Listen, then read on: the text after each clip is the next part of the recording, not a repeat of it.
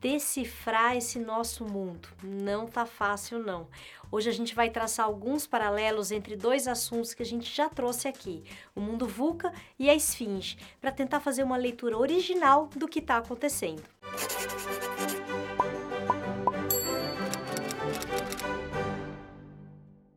importância de estudar os mitos é que eles fazem uma prefiguração simbólica dos nossos destinos psíquicos.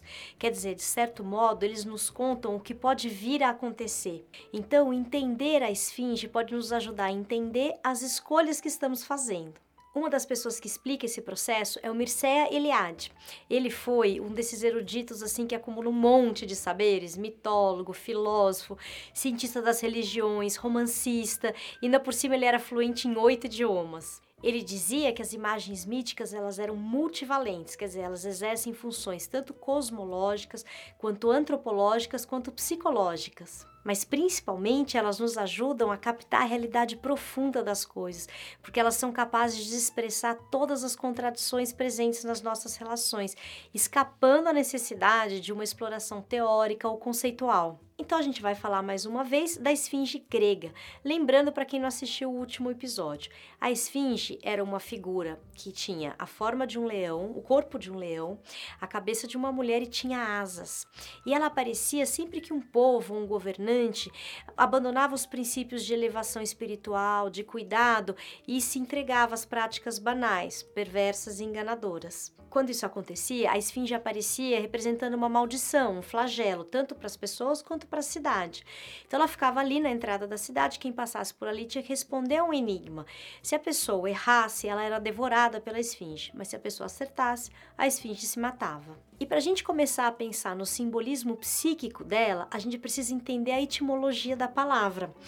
Esfinge vem do grego sphinx, ou do verbo sphingen, que significa envolver, apertar, comprimir, sufocar. O curioso dessa etimologia é que a origem das palavras esfinge e esfíncter é a mesma. A psicanálise já sabia da relação entre o impulso de apertar, comprimir, sufocar e o controle desde que ela passou a observar o desfraude das crianças. É nessa fase que surge a necessidade de controlar os esfíncteres para fazer as necessidades e ao banheiro na hora certa. Nesse sentido, o desfraude é um momento importante de desenvolvimento psíquico e físico do controle. E a gente pode até dizer, inclusive, que é um momento mítico na vida de todo mundo. É a partir dessa fase do desenvolvimento do nosso psiquismo que muitas pessoas vão conservar a necessidade inconsciente de controle.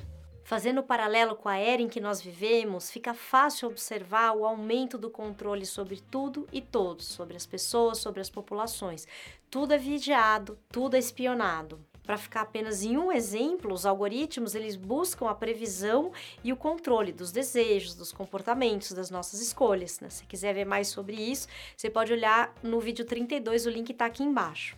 Um outro aspecto da esfinge grega é o apelo à beleza e o acentuado desejo erótico que ela exprimia. Isso também aparece nos dias de hoje.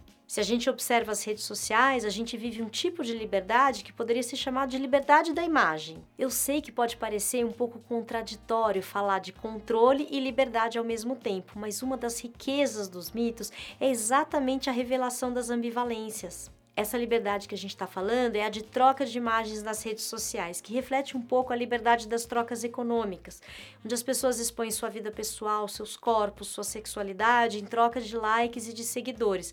A gente poderia até dizer, né, Francisco, que é uma economia das vaidades. E existe um detalhe nessa história que se refere justamente a isso que a gente está chamando aqui de maneira muito livre de economia das vaidades, que é o seguinte: a esfinge escolhia as vítimas dela pela beleza, e aqueles que não tinham contato com as suas verdades íntimas é que sucumbiam. Quer dizer, precisava de autoconhecimento para sobreviver ao enigma da esfinge. É o caso do Édipo, que responde corretamente quando ele fala o próprio nome, Oidipus que significa dois pés, porque ele fala de uma verdade profunda sobre ele mesmo, mas também sobre a humanidade. Quer dizer, para sobreviver à esfinge ou à era da esfinge, mais do que nunca, a gente precisa de autoconhecimento.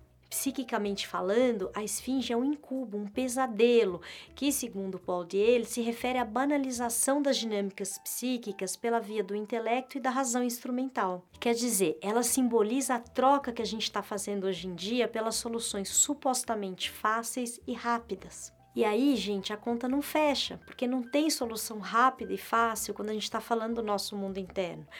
Por exemplo, os avanços da medicina são maravilhosos e os remédios para transtornos mentais ajudam muita gente, mas eles não são aplicáveis em todos os casos e eles não vão nos ajudar a nos conhecer melhor. O mito da esfinge é só um dos mitos que mostra que é um erro da razão achar que pode encontrar soluções fáceis e rápidas para questões profundas. E é por isso que a esfinge tem asas, mas não voa, porque é por enganação. Como explicar o fato de que o consumo de medicamentos para dormir aumentou 560% nos últimos oito anos e não resolveu a causa da insônia dos brasileiros? Como lidar com o fato de que o Brasil é o campeão mundial de ansiedade, campeão latino-americano de depressão e o número de suicídios continua aumentando de uma forma alarmante? É um verdadeiro pesadelo. A razão enganadora é exatamente o que se revela quando a gente se pergunta sobre a função do enigma da esfinge. A palavra enigma vem de enigma do verbo ainicetai, que significa falar por meios termos, dizer veladamente, dar a entender. E etimologicamente é aquilo que é obscuro ou equívoco.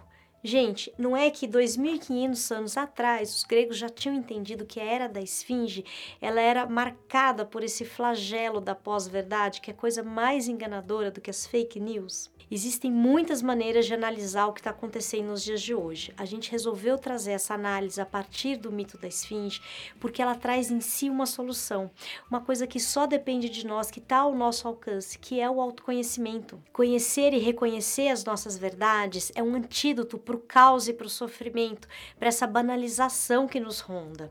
E é o primeiro passo para a gente simplificar as nossas relações. É isso, esperamos que você tenha gostado desse vídeo. Curta, comente, compartilhe. Antes de terminar, eu queria lembrar que você pode ver a gente pelo Facebook, no IGTV do Instagram. Você também pode ouvir a gente em podcast, a gente está na Apple, no Spotify, no SoundCloud, no Stitcher, no Deezer também e no canal no YouTube. Assine lá, você ajuda a gente a continuar esse trabalho. Muito obrigada e até o próximo.